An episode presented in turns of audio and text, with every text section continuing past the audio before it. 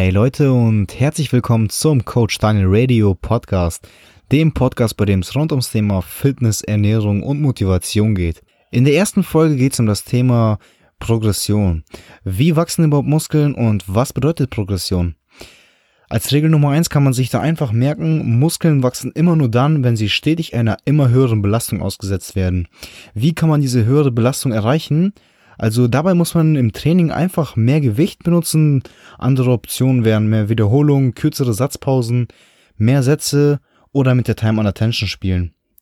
Man muss sich einfach immer so denken, der Körper muss und will sich anpassen, wenn ein neuer Reiz auf ihn wirkt. Denn man muss sich das so vorstellen, würde immer derselbe Reiz auf ihn einwirken, dann würde er sagen, hey, warum soll ich jetzt mehr Muskulatur aufbauen? Ich habe doch genug Muskulatur, um dieses Gewicht zu bewegen. Aber wenn wir zum Beispiel im nächsten Training mehr Gewicht bewegen als im Training davor, sagt er, okay, ich bin jetzt einer höheren Belastung ausgesetzt. Das heißt, ich muss ja mehr Muskulatur haben, um diese Belastung dann auszuhalten. Deshalb, wenn man optimale Rahmenbedingungen schafft, baut er Muskulatur auf. Ganz einfach gesagt. Wie das genau funktioniert, erkläre ich euch jetzt im Detail. Am Anfang ist es relativ easy, sich bei jedem Training beim Gewicht zu steigern. Dabei sollte man jedoch immer die Ausführung beachten und diese nie benachteiligen. Also sollte man gucken, dass man immer die richtige Muskulatur trifft und ja, dass man bei der Übungsausführung nicht so heftig abweicht, dass man ja am Ende nicht mal nur den Rücken trainiert, sondern neben dem Rücken auch noch viel Nacken und viel Bizeps zum Beispiel drin hat, jetzt nur als kleines Beispiel genannt. Ähm, dabei ist auch die Intensität ein sehr wichtiger Faktor, man sollte nie ans Muskelversagen gehen, weil sonst wird man das Gewicht nur halten können und ja, nie sich wirklich steigern können, weil der Körper einer viel zu hohen Belastung ausgesetzt ist. Man sollte daher das Gewicht dann halten sollen und nicht ans Muskelversagen gehen und dann einfach beim nächsten, beim nächsten Training versuchen, da das Gewicht zu steigern. Also das Ziel ist nicht bei jedem Training mehr Gewicht zu benutzen, sondern ja, über langfristige Sicht da sich zu steigern. Das ist eher das Ziel. Deswegen versuche ich die Steigerung im Training so klein wie möglich zu halten. Also das heißt, ja, man sollte eigentlich fast jedem Fitnessstudio 1,25 Kilogramm Hantelscheiben haben ja, dass man sich halt damit steigert und nicht direkt mit zweieinhalb oder fünf Kilo pro Seite, weil dann würde man halt den Erfolg auch nicht so schnell sehen, weil ja die Belastung wäre dann im nächsten Training zu hoch und nicht ja so, dass man auch eine Steigerung sehen würde und dann würde man zum Beispiel in einem Satz nicht zwölf Wiederholungen schaffen und auch nicht zehn, sondern eher sechs oder sieben und dann hat man dann am Ende auch ein zu niedriges Gesamtvolumen. Was das Gesamtvolumen an sich ist und warum es sehr, sehr wichtig ist, darauf komme ich gleich zu sprechen.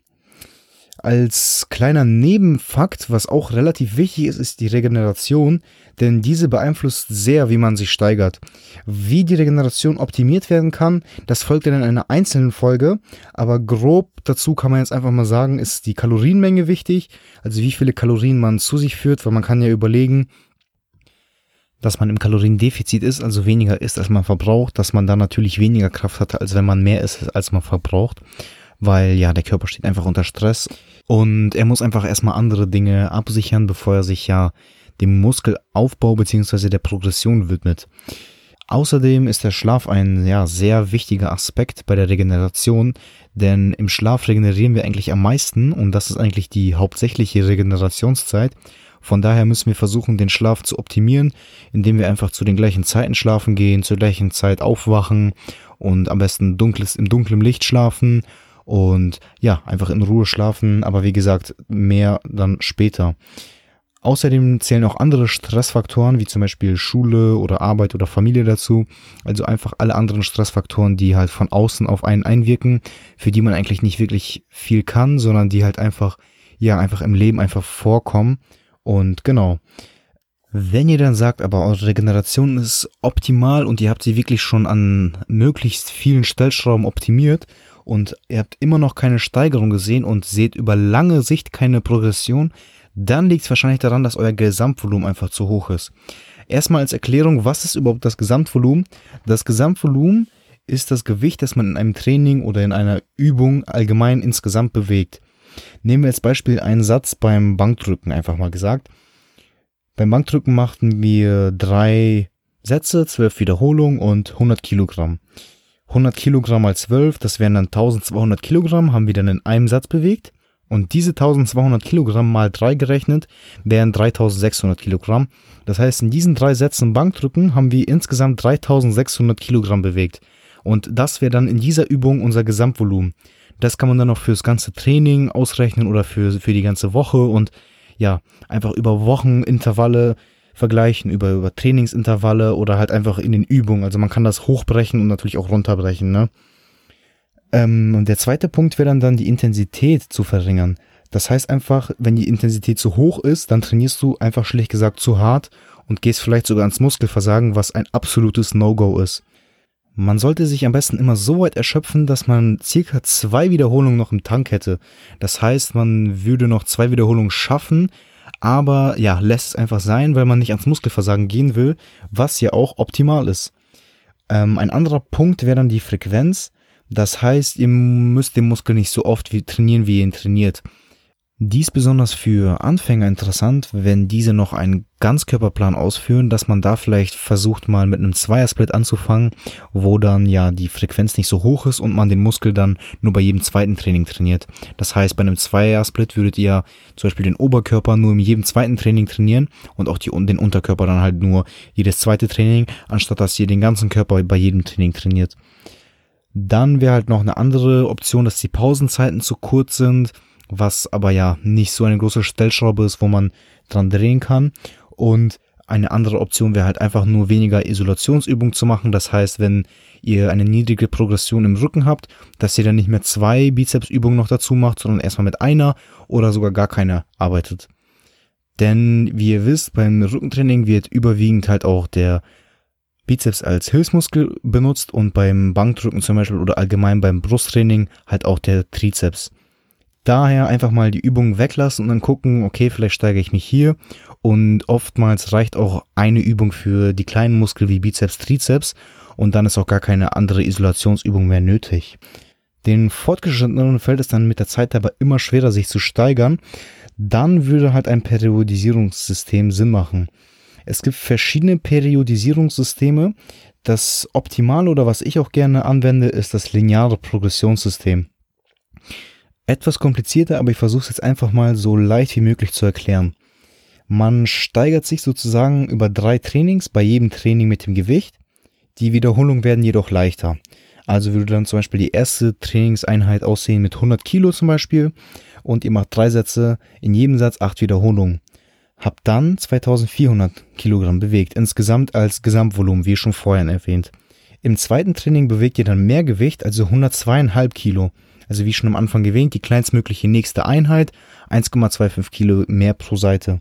Dann führt ihr aber nur sieben Wiederholungen in jedem Satz aus und nicht mehr acht wie im Training zuvor. Das heißt 7, 7, 7.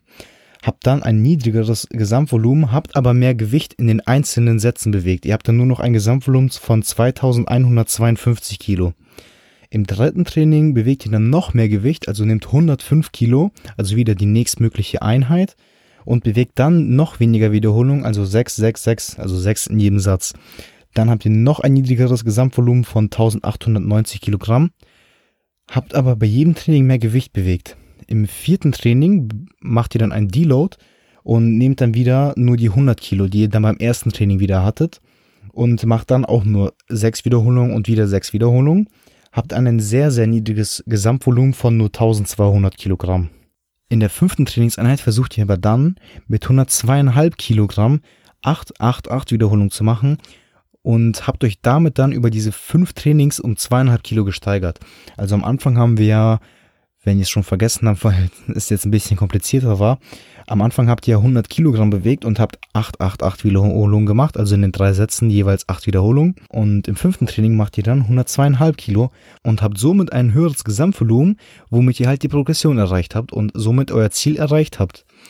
Ähm, die Steigerung ist vor allem bei Grund- und Verbundübungen interessant, also da, wo halt mehrere Muskeln arbeiten und weniger bei Isolationsübungen, wo zum Beispiel nur der Bizeps oder nur der Trizeps alleine isoliert arbeiten. Bei den Isolationsübungen kann man sich aussteigern, dies ist dann aber auch schon für Anfänger sehr schwer, da man einfach überlegen muss, dass man da nur sehr wenig Gewicht im Vergleich zu Verbundübungen bewegt und auch allgemein bewegen kann in seiner ganzen Laufbahn und halt auch im naturalen Level überhaupt möglich ist. Da dann einfach versuchen, über mehrere Einheiten, also etwas länger, dasselbe Gewicht zu benutzen und dann steigert man sich auch nach dem linearen Progressionssystem schon von Anfang an, was ich jetzt halt für Fortgeschrittene gerade erwähnt habe. Genau, das wird dann halt auch bei den Anfängern schon bei den Isolationsübungen Sinn machen. Der nächste wichtige Punkt ist, dass man das Training individuell anpasst und auf die sonstigen Umstände, also andere Rahmenbedingungen wie euren Alltag abstimmt.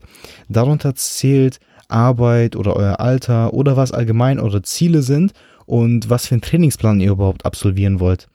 Es ist sehr wichtig, dass man auf seine Ziele achtet und halt sein Training auch darauf anpasst und einfach langfristig denkt und nicht nur einfach in jedem Training sich steigern möchte, sondern einfach sagt, okay, ich möchte mich mit einem Vierersplit steigern, aber dabei muss ich mir bewusst sein, dass ich mich nicht bei jedem Training steigern kann. Da kann ich euch garantieren, ist in diesem Sport auf kurzfristige Sicht kein Erfolg garantiert, sondern nur auf langer Sicht, denn Bodybuilding ist, wie ich immer gerne sage, ein Ausdauerlauf und kein Sprint. Damit ihr halt auch auf langfristige Sicht motiviert bleibt, ist es halt wichtig, dass ihr einfach, ja, euch langsam steigert, die Ausführung immer gleich bleibt und dass ihr das Ganze individuell auf euch anpasst. Jeder kennt es, dass man halt auch Lebensphasen hat, in denen man besonders viel Fokus auf andere Dinge benötigt, wie zum Beispiel eine Klausurphase oder halt auch familiäres oder ihr habt in der Karriere Dinge, die euch sehr stressen oder halt wie schon gesagt viel Fokus von euch benötigen.